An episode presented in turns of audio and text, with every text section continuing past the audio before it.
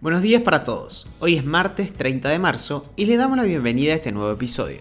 Con la pandemia y la crisis económica se hizo popular el teletrabajo y el trabajo a distancia. En este último tiempo, los argentinos demandaron mucho más trabajo de este tipo en el extranjero para poder cobrar en dólares. Quédate hasta el final y te contamos un poco más sobre esta alternativa.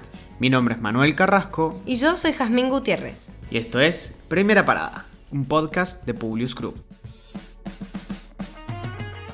Nacionales. Detectaron la transmisión comunitaria de las variantes del coronavirus de Inglaterra, Brasil y Estados Unidos en la Argentina. Hasta el momento no se detectó la combinación de mutaciones características de la variante de Sudáfrica que ha sido investigada y reduciría la eficacia de algunas vacunas. Los investigadores consideraron que es sumamente relevante reforzar las medidas sanitarias de prevención de nuevos casos. Ante el avance de los casos y lo mencionado anteriormente, el gobierno estableció nuevas medidas entre las cuales están teletrabajo para los empleados de la administración pública hasta el lunes 4 de abril, aunque algunas provincias y municipios se opusieron a esta medida. Se recomendó a los gobernadores e intendentes tomar medidas restrictivas por la noche. Suspensión de vuelos procedentes de Brasil, Chile y México. Más testeos a los pasajeros que retornan al país y el control de las cuarentenas de los mismos. El cierre de las fronteras terrestres. Quedarán cerrados al menos hasta el 9 de abril los 237 pasos fronterizos. El aeropuerto internacional de Ceiza, el aeropuerto de San Fernando y el puerto de la terminal de Buquebus serán los únicos lugares habilitados para poder entrar. La diputada nacional Graciela Ocaña hizo una presentación ante el fiscal federal Eduardo Tayano que investiga el vacunatorio VIP para denunciar un supuesto desvío de 60 dosis de la vacuna rusa en un vuelo a la ciudad de El Calafate. Entre otras medidas, la diputada solicitó que se verifiquen los registros de las cámaras de seguridad de los aeropuertos de Ceiza y El Calafate y que se cite a las personas involucradas. La vicepresidenta Cristina Fernández de Kirchner solicitó a la justicia que le devuelvan de manera urgente el manejo de sus sociedades y hoteles. El pedido fue formulado por su abogado, Carlos Beraldi, en el cual reclamó la finalización de las intervenciones judiciales a las empresas. Luego de días de incertidumbre, finalmente Martín Soria asumió como ministro de Justicia en reemplazo de Marcela Lozardo, quien no estuvo presente en el acto ni tampoco compartió una reunión de transición con el ministro entrante. En un acto breve, que se llevó a cabo en el Museo del Bicentenario, el presidente Alberto Fernández le tomó juramento a Soria. Internacionales. Finalmente, un equipo de ingenieros logró liberar el enorme barco portacontenedores que bloqueaba el canal de Suez desde hacía seis días y la navegación se reanudó. 425 buques estaban atrapados a ambos lados del canal que une el Mar Rojo y el Mediterráneo.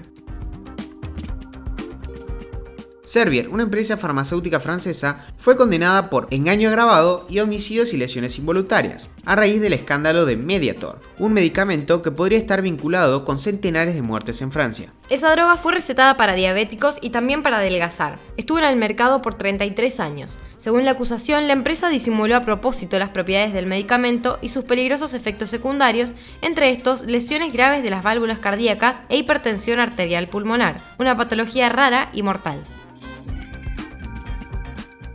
Comienza la fase decisiva del juicio por el asesinato de George Floyd. Hoy comienza un juicio histórico que será un referéndum sobre lo lejos que ha llegado Estados Unidos en su búsqueda de la igualdad y justicia para todos, afirmó Ben Crump, abogado de la familia Floyd, antes de los alegatos de apertura. Debido a la pandemia, el juicio se lleva a cabo sin público, pero las audiencias se transmiten en vivo y muchos estadounidenses las seguirán desde cerca.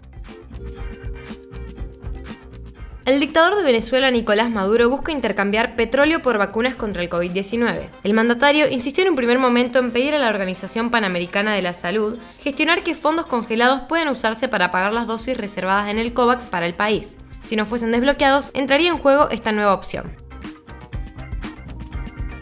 El presidente de Chile, Sebastián Piñera, anunció que pedirá la postergación para mayo de las elecciones constituyentes previstas para el 11 de abril, al afirmar que la prioridad es la salud de todos los habitantes de Chile. Anunció que realizará una solicitud ante la preocupante alza de casos de COVID-19.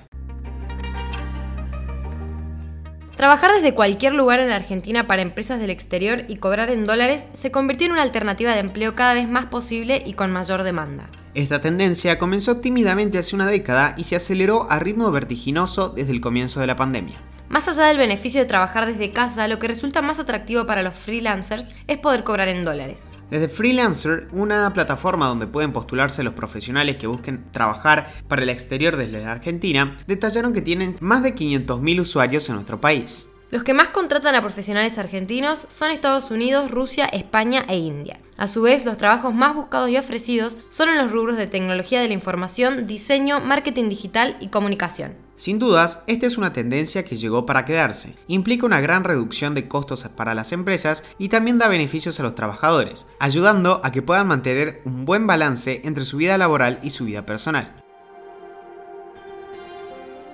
Ahora sí, los despedimos por ahí. Gracias por escucharnos. Compartí este episodio con tus amigos. Esperamos tus sugerencias en nuestro Instagram, publius.com.ar o nuestro Twitter, publius-group. Los esperamos mañana en el próximo episodio de Primera Parada. Que tengan un muy buen día.